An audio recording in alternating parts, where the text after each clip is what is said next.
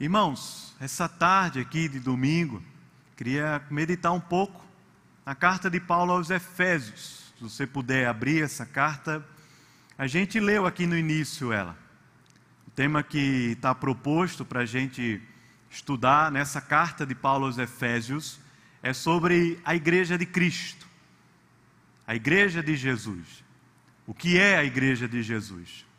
Qual é a identidade da igreja de Jesus? Qual é a missão? Quem é que define? Quem foi que comprou? Quem é o dono? Quem governa essa igreja? Falar um pouco sobre a igreja de Jesus. Esse é um dos temas que tem estado bastante falado aqui na nossa sociedade. Está nos grandes tópicos das redes sociais, da mídia, das conversas de bastidores a respeito da igreja. Como é que as pessoas definem a igreja? Muitos tentam ou se arvoram nessa tarefa de querer definir a igreja. A história tenta definir o que é a igreja a partir das suas lentes, a lente histórica. A filosofia tenta definir o que é a igreja partir também das suas lentes filosóficas. A sociologia faz isso também, como uma instituição humana, e faz isso através das suas lentes sociológicas. A política, a ciência, a mídia, a, o mundo corporativo, as oportunidades no mercado, tudo isso, todas essas forças que agem ao nosso redor, sejam elas econômicas, políticas, ideológicas, legais, no que diz respeito ao direito, todas elas tentam dizer para a gente o que é a igreja, qual é o valor que a igreja tem na sociedade, qual é a identidade que essa igreja tem, qual é a missão dessa igreja. E geralmente com uma visão bastante deturpada ou até limitada, porque Cada uma dessas partes tenta, de alguma forma, míope e limitada, definir aquilo que nenhum ser humano, nenhuma instituição humana, nenhum poder que seja humano tem competência para definir e falar a respeito da igreja. Por isso que eu quero convidar você para olhar essa carta aqui de Paulo aos Efésios, advogando, defendendo aqui a causa de que Apenas Deus, através da Sua palavra, tem autoridade, tem legitimidade para falar e definir a respeito da Sua igreja. E o meu desejo aqui é pensar com você o quanto a igreja é valiosa para Deus, o quanto nós, como igreja, somos valiosos, somos amados, somos importantes para Deus. E como é que nós, como igreja, podemos nos apropriar de uma herança tão grande que foi reservada para nós, desde a eternidade, que foi cumprida na história e disponibilizada para nós na história? Como é que eu e você, como igreja do Senhor Jesus, podemos nos apropriar e viver aquilo que a palavra de Deus, aquilo que Deus derramou, decretou na, na eternidade, derramou sobre nós? Que é a igreja. A igreja que foi comprada por um alto preço, a igreja daqueles que foram lavados e remidos no sangue de Jesus, a igreja que, conforme nós aprendemos em Apocalipse, no mês de fevereiro, é, é a igreja que adora, enquanto milita aqui na terra, mas é a igreja que adora de todas as tribos, línguas, povos e nações da terra, é a igreja que não é a igreja de homens, de poderes, de Estado, é a igreja que ela é unicamente do Rei, que é o Senhor Jesus Cristo.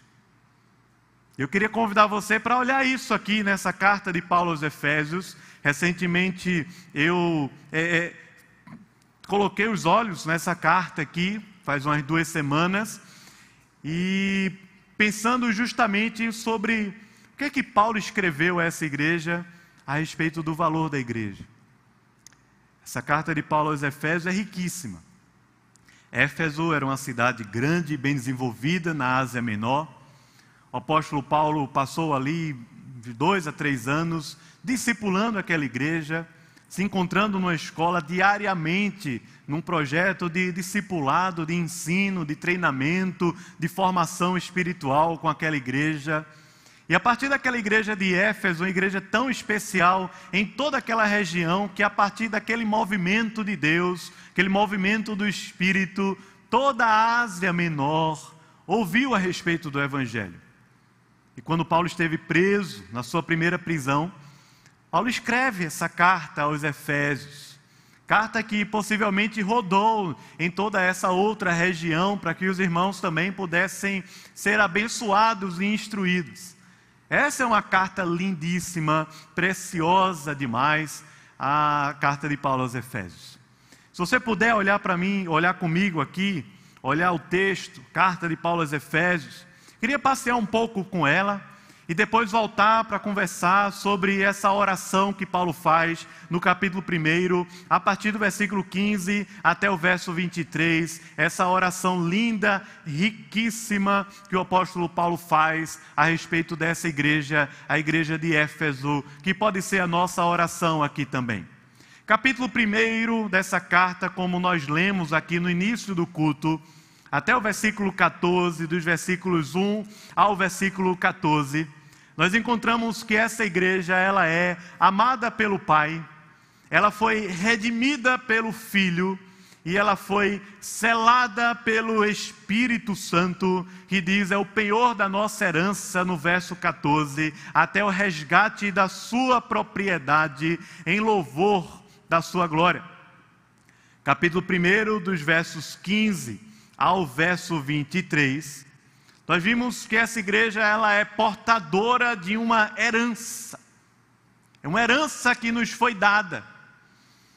Não foi conquistada pela nossa própria história, pelo nosso próprio mérito, mas foi recebida, foi acolhida.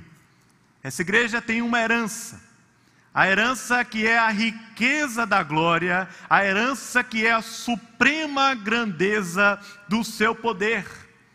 Como ele fala aqui no verso 22, do capítulo 1, que ele pôs todas as coisas debaixo dos pés, e para ser o cabeça sobre todas as coisas, deu a igreja. Capítulo 2, dos versículos 1 a 10, nós aprendemos que nós somos, essa igreja é a criação de Deus. Nós somos criação de Deus, feituras deles dele, criados em Cristo Jesus para as boas obras, como fala no versículo 10. Essa igreja, em capítulo 2, versículos de 1 a 10, é a criação de Deus, salva pela graça, chamada por Deus para as boas obras. E veja o que diz aí no versículo 6 do capítulo 2. Essa igreja de Jesus é aquela que tem o privilégio de estar assentada nos lugares celestiais em Cristo. Veja que poder e que herança maravilhosa. Na oração do capítulo 1, o apóstolo Paulo diz: Bendito Deus e Pai de nosso Senhor Jesus Cristo, que nos tem abençoado com toda sorte de bênção espiritual nas regiões celestiais em Cristo. No capítulo 1, ali naquela oração, diz que o Deus, o Pai, fez Cristo sentar-se à sua direita nos lugares celestiais. Aqui no capítulo 2, nessa parte final, no versículo 6, perdão, diz que nós em Cristo, nós que ressuscitamos com Ele, a igreja está assentada nos lugares celestiais em Cristo.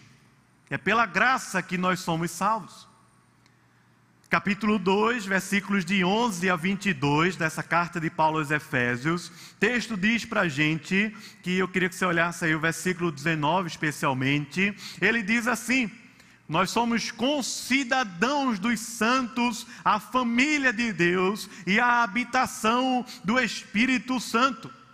Veja como ele diz no verso 19 assim: Já não sois estrangeiros e peregrinos, vocês não estão assim perdidos nesse mundo, mas vocês são concidadãos dos santos e sois da família de Deus. É assim que Paulo está definindo a igreja e a habitação do Espírito Santo. capítulo 3, nos versículos de 1 a 13, ah, especialmente aí, se você puder olhar o versículo 9, o perdão, o versículo 10. Texto diz para a gente que essa igreja é aquela escolhida por Deus para fazer conhecida no mundo a multiforme sabedoria de Deus.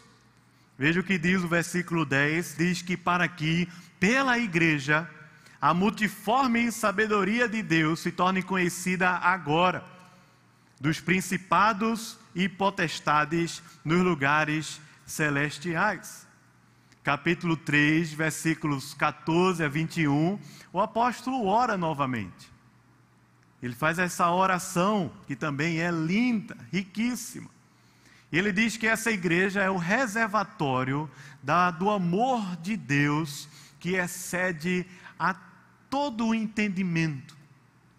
A igreja é o reservatório desse amor, que conforme o apóstolo Paulo fala aqui no versículo 18, ele diz: a fim de que vocês possam compreender com todos os santos, ou seja, com a igreja, qual é a largura e o comprimento e a altura e a profundidade, e conhecer o amor de Cristo que excede a todo entendimento para que sejais tomados toda a plenitude de Deus.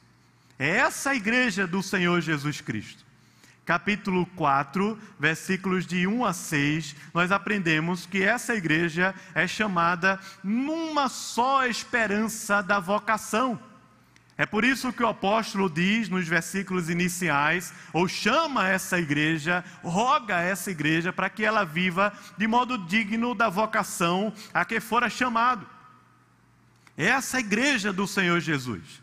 E ele diz nos versículos de 4 a 6 que há somente uma perdão, há somente um só corpo e um espírito, como também fostes chamados numa só esperança da vossa vocação. Há um só Deus, há um só Senhor, há uma só fé, há um só batismo, há um só Deus e Pai de todos, o qual é sobre todos, age por meio de todos e está em todos.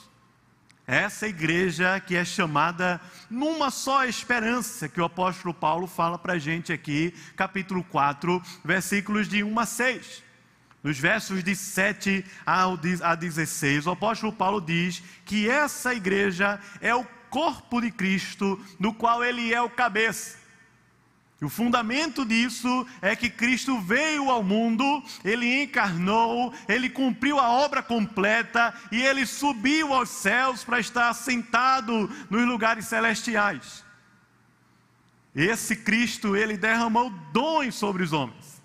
E essa igreja, que é chamada aqui de corpo de Cristo, como diz para a gente no versículo 15, tem um só cabeça a cabeça do corpo, a cabeça da igreja é uma só pessoa, é Cristo.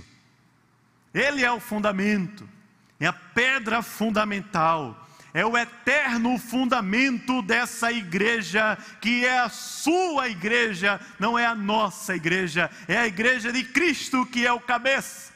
Ele diz aqui no versículo 15 do capítulo 4, conforme a gente pode ver, seguindo a verdade em amor, cresçamos em tudo naquele que é a cabeça, Cristo. Versículos 17 até o 32. Essa igreja do Senhor Jesus é chamada para uma nova vida. Essa nova vida envolve despojar-se de práticas equivocadas que não fazem parte mais da nossa vida, renovar-se em Cristo e ser revestido no poder do Espírito para viver uma vida poderosa. Um novo homem, um homem criado segundo Deus, em justiça e retidão, procedentes da verdade, como diz no versículo 24. Essa é a igreja que é chamada a viver uma nova vida.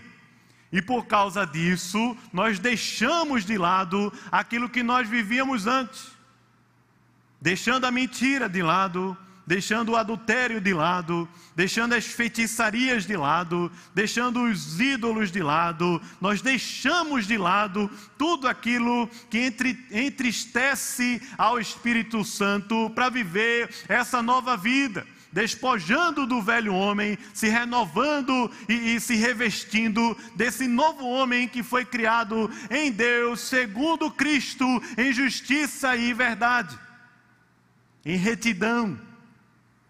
Essa é a igreja do Senhor Jesus, como fala aqui no capítulo 4, a partir do versículo 17 até o 32 capítulo 5, do versículo 1 ao versículo 20, essa igreja é chamada de filhos amados. E tem uma série de conselhos aqui.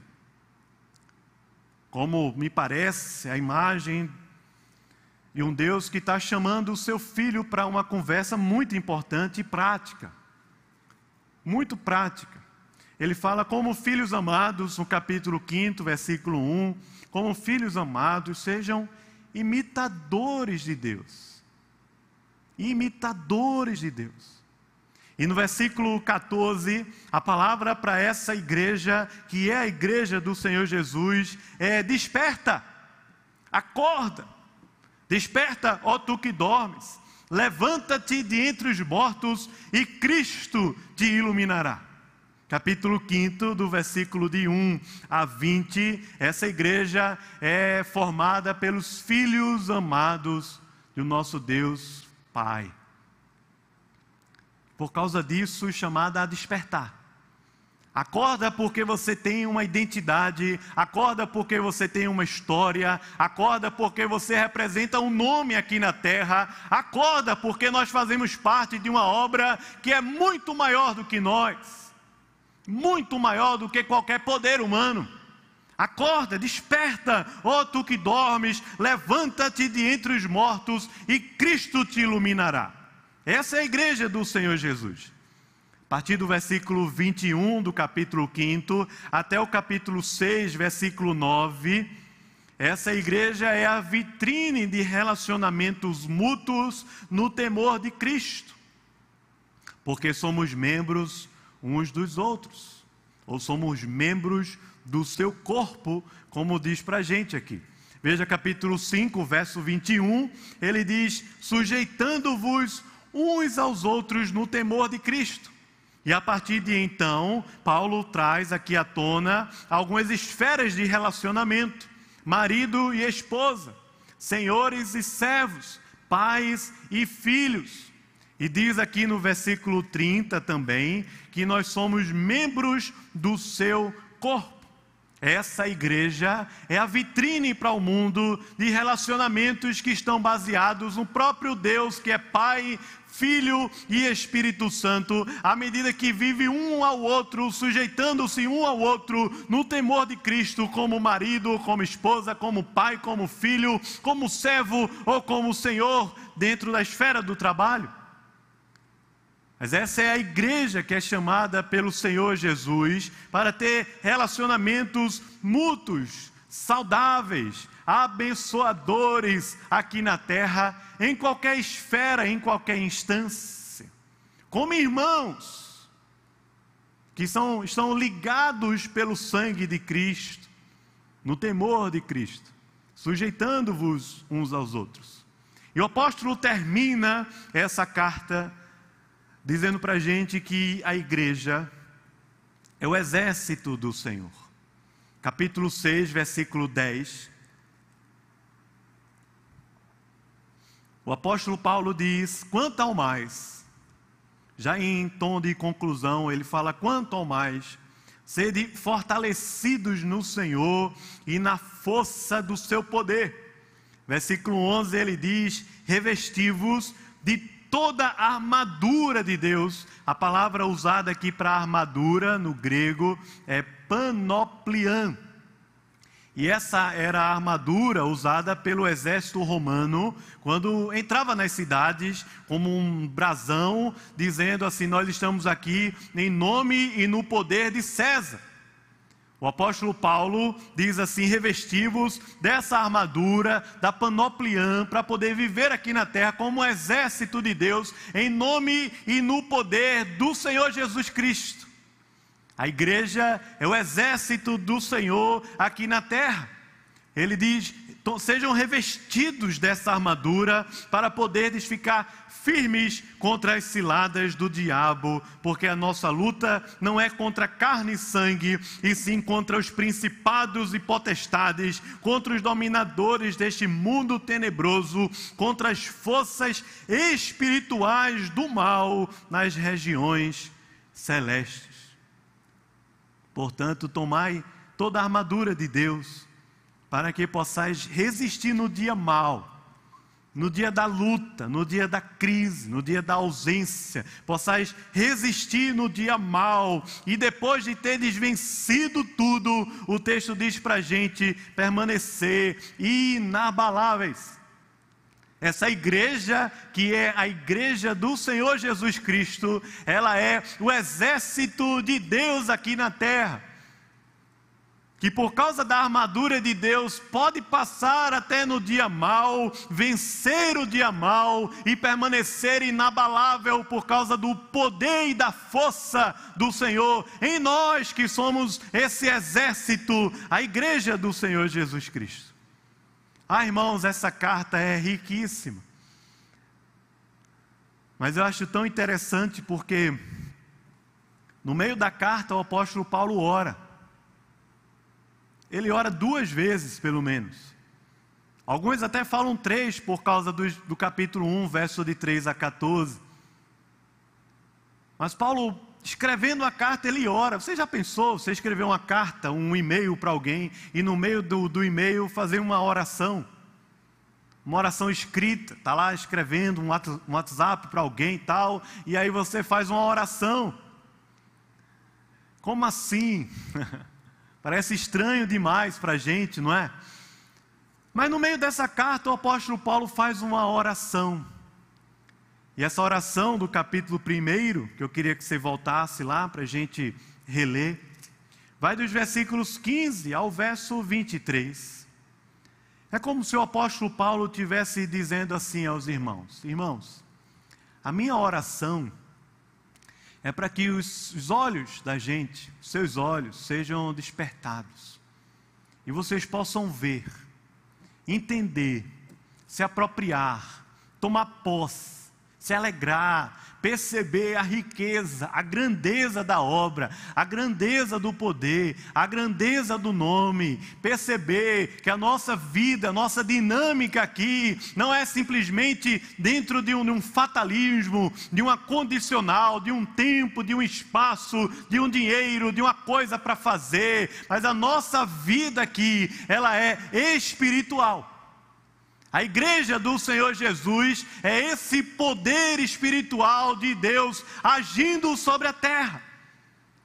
Parece que o apóstolo Paulo, quando ora, é como se ele tivesse aqui dizendo: minha oração é para que vocês sejam despertados, como ele fala lá no capítulo 5: desperta, ó tu que dormes, para que sejamos despertados, os nossos olhos sejam abertos, para que a gente possa entender a profundidade da nossa identidade e da nossa missão aqui na terra.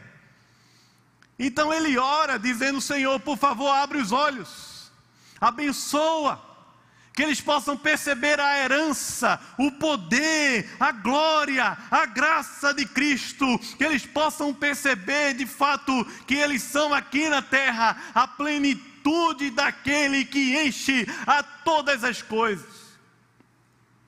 Mas o apóstolo não grita, não fala, não esbraveja, ele ora e ele se coloca no mundo de Deus a respeito dessa igreja que é a igreja de Jesus. Nós que vivemos tão envolvidos com tarefa, com demanda, com situações, com respostas para a gente dar, com obrigações.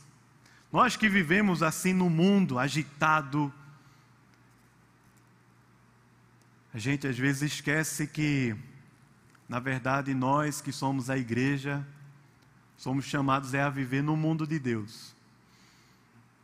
No mundo de Deus. E Paulo ora, como que se colocando no mundo de Deus, para que a igreja do Senhor Jesus, apropriada desse poder que emana do mundo de Deus, a eternidade, possa viver aqui na terra a vida comum, ordinária, mas com poder, não adormecida, não submetida a poderes humanos, mas debaixo do poder daquele que é o Deus, que é o Rei e que é o dono. Possa viver aqui na terra em amor e em verdade, com graça, com misericórdia, com acolhimento, com a missão, mas possa viver aqui na terra sabendo exatamente o tamanho da herança, o poder dessa herança a força que vem dessa grande salvação, para que a gente possa viver aqui na terra com essa identidade firmada em Deus, em Cristo e selada no Espírito Santo, que é a igreja de Jesus. Ninguém pode definir a igreja, a não ser a palavra de Deus. Ninguém tem poder legítimo para definir aquilo que nenhum ser humano consegue com suas próprias mãos, com sua própria mente entender. Não consegue. Deus nos fez seres espirituais. É interessante porque no início, final do século XIX, início do século XX, no afã da sociologia, da antropologia e das outras ciências sociais, os sociólogos amavam ir para tribos indígenas, africanas, é, isoladas do mundo. Eu acho que o maior desejo que todos tinham era encontrar uma sociedade que não cresce na divindade, que não tivesse espiritualidade como elemento. O que aconteceu foi que frustraram-se e até abandonaram essa prática, porque se frustraram. Porque por onde eles iam, eles encontravam seres humanos que eram a imagem de Deus, que não conheciam Deus verdadeiro, é verdade, mas todos eles feitos espirituais, tentando encontrar a verdadeira graça e o poder que vem do Deus que fez os céus e a terra. Deus nos fez seres espirituais. E essa igreja é formada por, por aqueles que são chamados, lavados pelo sangue de Jesus, salvos e amados desde a eternidade, eleitos por Deus desde a eternidade, para que conhecendo a Cristo, sejamos adotados por Deus, selados pelo Espírito, para viver uma vida espiritual, mesmo que aqui na terra, debaixo das demandas, das crises, das dificuldades. Mas o que me impressiona é que o apóstolo Paulo ora. Ele ora. Eu queria olhar com você essa oração aqui, capítulo 1, versículo 15, ele diz assim: Por isso também eu, tendo ouvido a fé que há entre vós no Senhor Jesus, essa igreja de Éfeso, conhecida assim, dessa forma, uma fé ortodoxa, forte, mas também pelas boas obras. E o amor, ele fala, para com todos os santos eu não cesso de agradecer pela vida de vocês, fazendo menção de vós nas minhas orações. Veja a oração que o apóstolo Paulo está fazendo.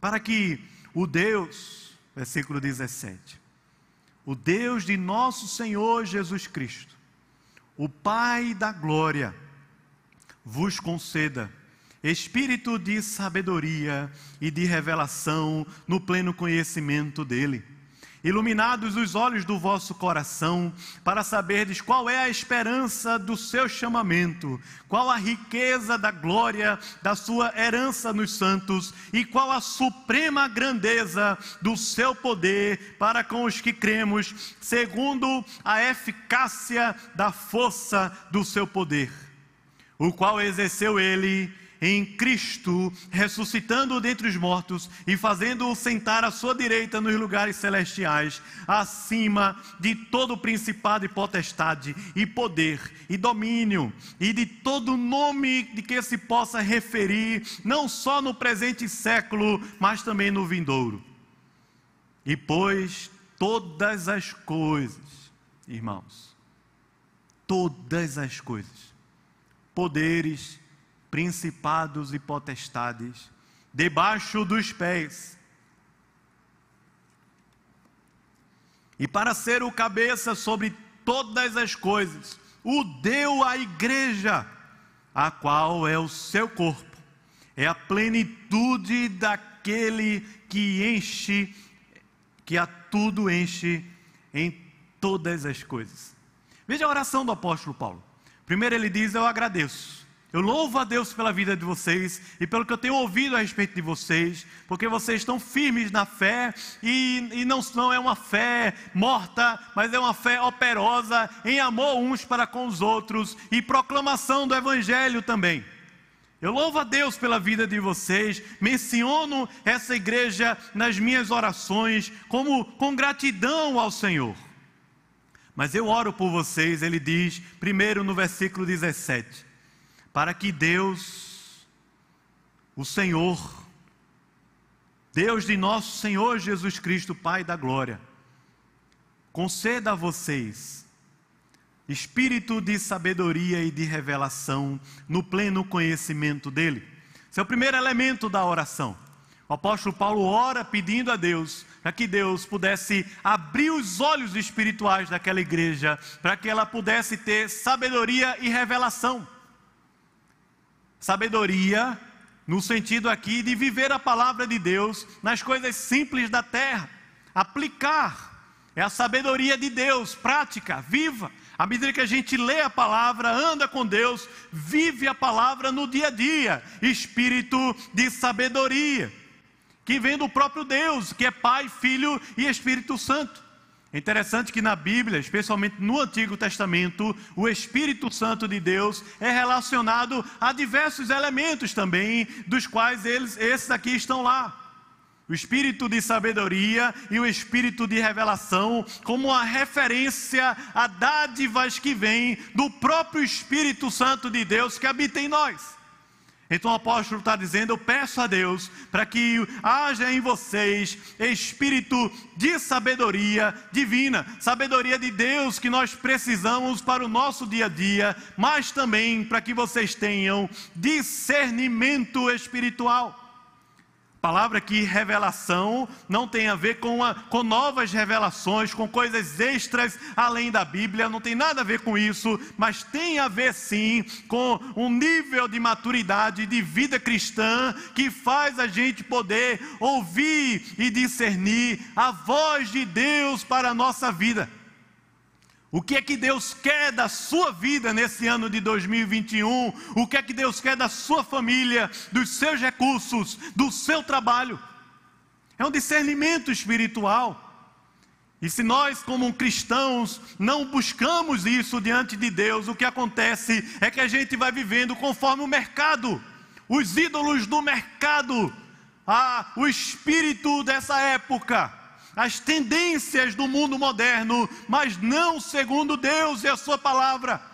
É por isso que ele está orando a Deus para que essa igreja tenha uma aplicabilidade da palavra de Deus, viva a palavra de Deus, mas também tenha discernimento espiritual para entender a profundidade da riqueza, da vocação que nós temos em Cristo Jesus. Discernimento espírito de revelação no pleno conhecimento dele. Segundo elemento que aparece aqui nessa oração, versículo 18, ele diz assim: Iluminados os olhos do vosso coração. E ele traz aqui três pontinhos. Ou seja, para que os olhos sejam abertos, os olhos espirituais é a referência, a ideia, olhos do coração, para que a gente possa entender, conhecer, desfrutar. E ele diz aqui: o tamanho da esperança do seu chamamento, a riqueza da glória da sua herança e a suprema grandeza do seu poder para com os que cremos segundo a eficácia da força do seu poder, o qual ele exerceu em Cristo, ressuscitando-o entre dentre os mortos e fazendo-o sentar à sua direita nos lugares celestiais, onde nós também estamos espiritualmente sentados, acima de todos os poderes dessa terra. A referência aqui do principado e potestade não é apenas ao reino espiritual, mas de respeito a todos os poderes constituídos na terra acima de todos os poderes, de todo o principado, de toda potestade e de todo o poder e de todo o domínio que existe sobre a terra. seja um domínio político, ideológico, ou econômico, ou espiritual, de qualquer instância, o texto diz para a gente que esse Deus e Pai fez Cristo assentar acima, à sua direita, nos lugares celestiais, acima de todos os poderes. E nos colocou lá também, como diz no capítulo 2, não só no presente século, mas também no vindouro.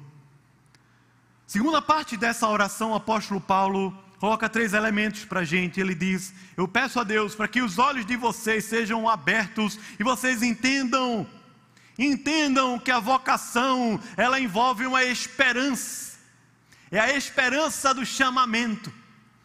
A vocação envolve uma esperança, não é otimismo, não, não é mas é uma esperança viva da nossa vocação. Nós fomos chamados por Deus em Cristo, selados pelo Espírito Santo para a vida eterna. Há uma esperança que consegue agir, mesmo em cenários de caos, de morte, de perdas, de destruição. É uma esperança do chamamento de Deus pela nossa vida. Qual é a esperança do chamamento? Entenda no coração isso é a oração do apóstolo Paulo. Depois ele fala qual a riqueza da glória da sua herança nos santos. Veja que coisa poderosa, irmãos. Herança não é o dinheiro que o pai deixou, não é, não são os bens que o pai deixou. Não, irmãos. Muito mais do que isso, muito mais do que terra, muito mais do que dinheiro, muito mais do que bens, muito mais do que qualquer coisa nesse mundo. Ele fala que vocês possam entender o quão rico vocês são. A minha oração é para que vocês entendam quão rico nós somos em Deus a riqueza da glória do seu poder, perdão, a riqueza da glória da sua herança nos santos, que são a igreja. E depois ele diz para que vocês também entendam que o que age em vocês na terra não é uma coisa pequenininha, não. É um poder. Esse poder é usado aqui de várias, com, com várias palavras no grego até. É uma eficácia, é um poder, é uma força. Ele diz, para que vocês possam entender a suprema grandeza, veja que coisa assim superlativa, ele diz, a suprema grandeza do seu poder para com os que cremos, segundo a eficácia da força do seu poder Veja que coisa tremenda o que o apóstolo Paulo está falando: é desperta o coração. A minha oração é para que os olhos do coração sejam despertados por Deus, para que vocês entendam o poder que age dentro e através de vocês. Esse poder é eficiente, é uma força, é um poder acima de todos os poderes dessa terra. Calvino, falando sobre esse texto aqui, ele diz o seguinte: João Calvino falou o seguinte: segundo a eficácia da força do seu poder. E ele diz: aqui há três termos sobre os quais podemos notar o seguinte: força como se fosse uma raiz, poder como se fosse a árvore, e a eficácia como se fosse o fruto. O ato de Deus estender os seus braços, os quais são vistos em ação através da igreja. A força como a raiz, o poder como uma árvore e a eficácia como os frutos para fazer o seu poder conhecido na terra através da igreja que está eternamente fundamentada em Cristo, que está assentado acima dos lugares celestiais, à direita de Deus o Pai, o qual ele submeteu todos os poderes da terra, principados, poderes, potestades, domínio, não só no presente século, mas também no vindouro.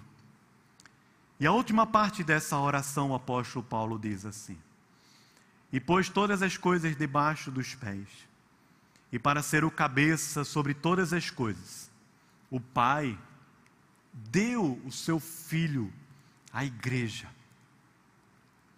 para ser o cabeça dela. O Pai o deu à igreja. Versículo 23, se você puder, veja bem direitinho o que é que ele diz. A qual é o seu corpo? Essa igreja que é a plenitude daquele que a tudo enche em todas as coisas.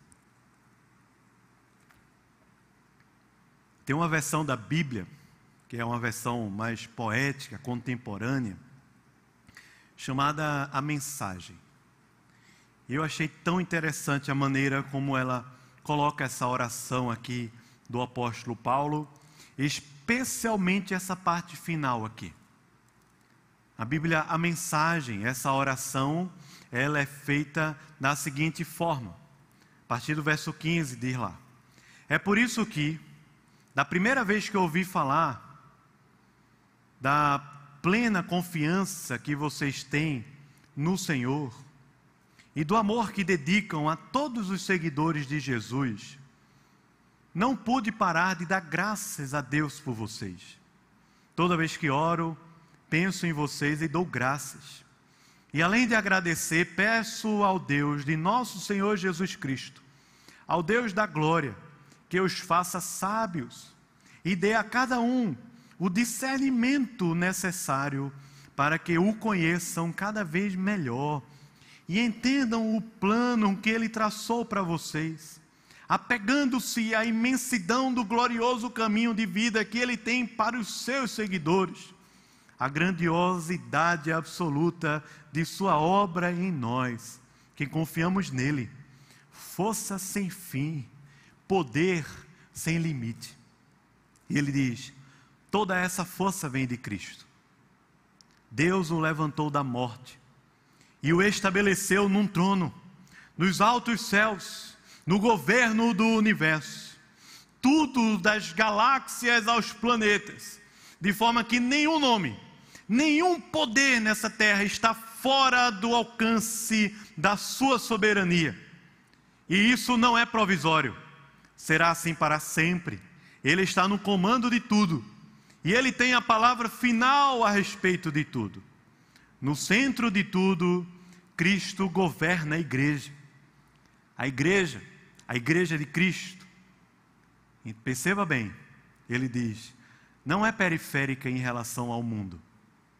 Não é. A igreja de Cristo não é periférica em relação ao mundo. O mundo que é periférico em relação à igreja. A igreja é o corpo de Cristo. E é por esse corpo que Cristo age, fala e preenche tudo com a sua presença. Amém. A última parte dessa oração que o apóstolo Paulo fala. Ele diz que pôs todas as coisas debaixo dos pés. Deu Cristo à igreja, que é o corpo de Cristo aqui na terra. E é a plenitude, pleroma, é a igreja que está cheia de Cristo, está cheia daquele que a tudo enche em todas as coisas. Veja que coisa maravilhosa esse texto fala para a gente. É a igreja que é o corpo, ela é a plenitude daquele que a tudo enche em todas as coisas. É a parte final dessa oração do apóstolo Paulo, no qual ele fala sobre a igreja. Eu gostei demais dessa definição como Eugene Peterson é, traduz aqui na Bíblia a mensagem. As palavras que são usadas são muito fortes, muito ricas. Aquele que enche tudo em tudo, tudo em todos. Essa é a expressão que aparece aqui. Cristo enche todo o universo, Cristo enche o universo inteiro. Todo o universo depende da sua provisão, da sua, do seu governo, da sua presença. Tudo está debaixo do interesse do governo de Cristo através da igreja. É a igreja que reina nesse mundo, não é o mundo que reina sobre a igreja. E Deus controla e domina, inclusive os ímpios, para promover a sua vontade aqui na terra. E quando muitas vezes até o bem daqueles que conhecem a Deus. Essa é a igreja, esse é o Cristo que abastece, que governa, que serve a todo o universo através dos seus dons que ele derramou sobre a igreja. Ele é o seu corpo, é a plenitude daquele que a tudo enche em todas as coisas. A igreja não é periférica em relação ao mundo, é o mundo que é periférico em relação à igreja. Nessa oração, o apóstolo Paulo está clamando a Deus: Senhor, minha oração é que o Senhor abra os olhos do teu povo, para que eles não fiquem perdidos de um lado para o outro, por qualquer vento de, de entendimento que eles ouvem. Há muitas informações, há muitas formações, há muitos ensinos, há muitas divulgações. Há muitas tentativas, mas ninguém tem o poder legítimo para falar sobre a sua igreja, a não ser o próprio Deus, através da sua palavra. Por isso que eu e você, por causa do Espírito, nós temos a mente de Cristo e podemos submeter todo o nosso coração e toda a nossa vida a esse Cristo e a essa palavra, para viver uma vida poderosa aqui na terra. A igreja, a igreja de Cristo, é uma organização espiritual e não uma instituição humana. No Antigo Testamento, nenhum rei não conseguiu impedir essa igreja de Jesus Cristo. Nenhum rei não conseguiu impedir que a semente brotasse por gerações até que o Senhor Jesus Cristo nascesse. Nenhum reino, nenhum poder, e olhe que eles tentaram. O Egito tentou, a Babilônia tentou, a Síria tentou, o Império Medo-Persa tentou, todos tentaram. Herodes tentou, mas ninguém conseguiu destruir essa semente do Evangelho de Cristo, que é o fundamento dessa igreja. E de Cristo até os dias de hoje, ou de Cristo até os dias da sua segunda volta, nenhum poder,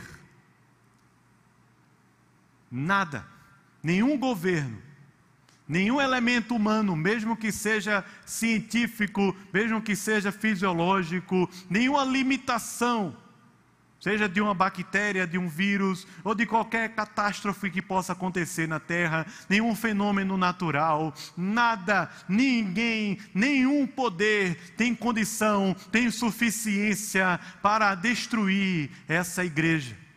Ela é uma organização espiritual. É ela que reina sobre a terra. É você que foi lavado, chamado em Cristo numa uma nova esperança que reina e governa sobre essa terra como filho amado de Deus, cheio da herança e cheio do poder de Deus. A igreja é uma organização espiritual e não uma instituição de homens. Deixa eu dizer para você uma segunda coisa para concluir. A igreja é o povo escolhido de Deus para manifestar o poder e a presença de Deus na terra. A igreja de Cristo é o povo escolhido de Deus para manifestar o poder e a presença de Deus aqui na terra. Irmãos, nós não somos representantes comerciais, nós não somos professores, nós não somos médicos, nós não somos dona de casa, nós não somos, é, é, sei lá, engenheiros, engenheira. Não, irmãos. Não somos estudantes.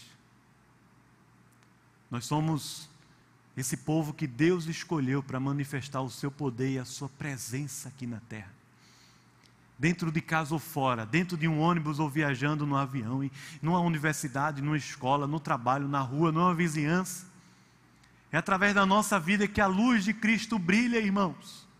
Brilha.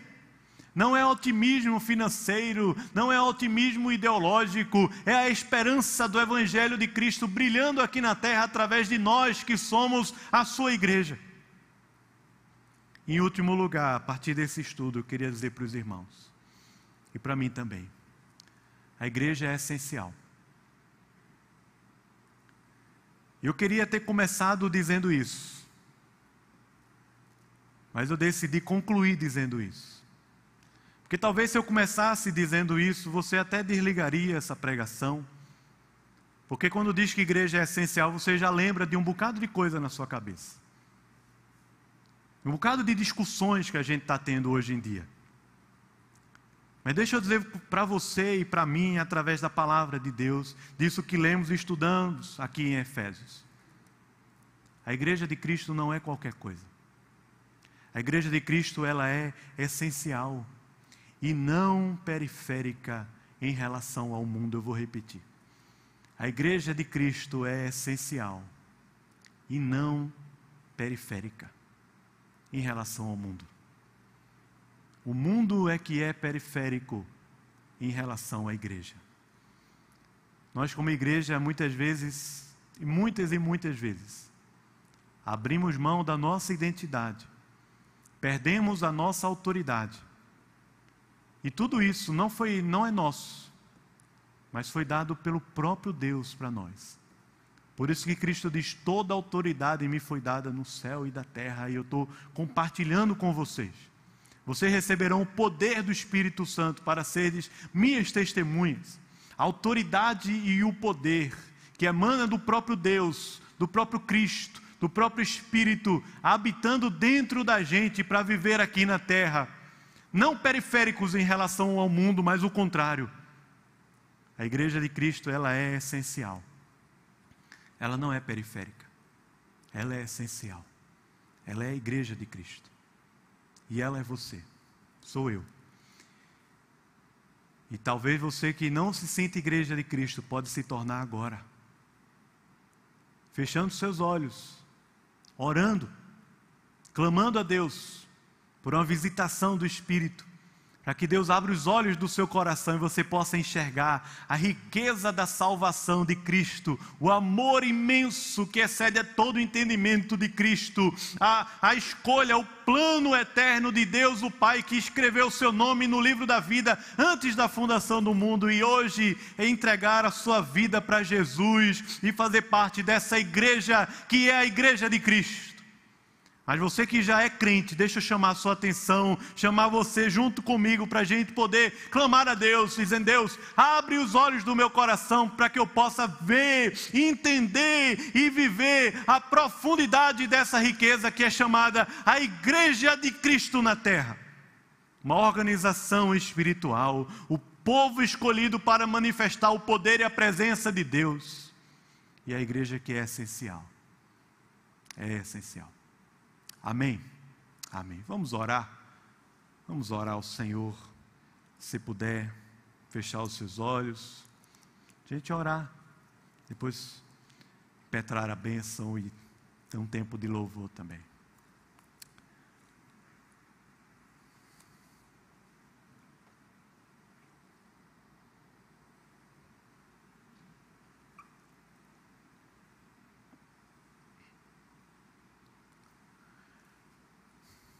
Ó oh Deus, querido Pai, Senhor Jesus Cristo, Salvador, Santo Espírito da promessa. A gente, Deus, aqui diante de um texto desse, tão rico, fica mesmo, Pai, com o coração pequeno, quebrantado. Porque tantas, tantas e tantas vezes, Senhor, nós vivemos aqui como pobres sendo ricos. Até nas trevas, mesmo sendo luz. Fracos, se apequenando. Não como humildes, mas como medíocres, fracos, ao invés de estarmos aqui fortes, cheios do vigor, da autoridade, do poder, do nome do Senhor, que está em nós e age por meio de nós aqui na terra. Ó oh, Pai, tem misericórdia de nós. Aviva, Senhor, a tua igreja. Venha ao teu reino, Senhor, seja feita a tua vontade, assim na terra como ela é feita nos céus. Senhor, por favor, Pai, usa a nossa vida para que o teu nome, o teu reino sejam engrandecidos na terra, Pai. Faz a tua obra crescer aqui na nossa cidade. entre crianças, adolescentes, jovens, adultos, casados, não casados, idosos. Senhor, faz o teu nome e o teu reino crescerem aqui na nossa cidade, em todas as classes e condições econômicas e sociais. Pai, por favor, Deus. Essa igreja que é a revelação, a manifestação da multiforme sabedoria do Senhor, Pai. Abre os olhos do nosso coração. Desperta-nos, enche-nos com o teu poder e com a tua autoridade, Deus. E usa-nos aqui na terra para a glória e louvor do teu nome. Se alguma pessoa que está ouvindo aqui hoje esse, essa pregação, participando desse culto, não te conhece, Deus, em nome de Jesus, salva, traz salvação regeneração, Senhor, justificação, que essa pessoa seja acolhida e sinta esse acolhimento do Senhor como um Deus que é Pai e nos recebe como filhos amados. Senhor, abençoa, Pai. Abençoa-nos, Deus. Abençoa-nos nessa semana também. Usa-nos. Despede-nos na tua santa paz. Em nome de Jesus. E que a graça maravilhosa do Senhor Jesus Cristo o amor de Deus, o nosso querido e amado Pai, a comunhão, o poder e a amizade do Espírito Santo da promessa, seja sobre nós, o povo de Deus, hoje, a igreja de Jesus, hoje e para todos sempre. Amém. Amém.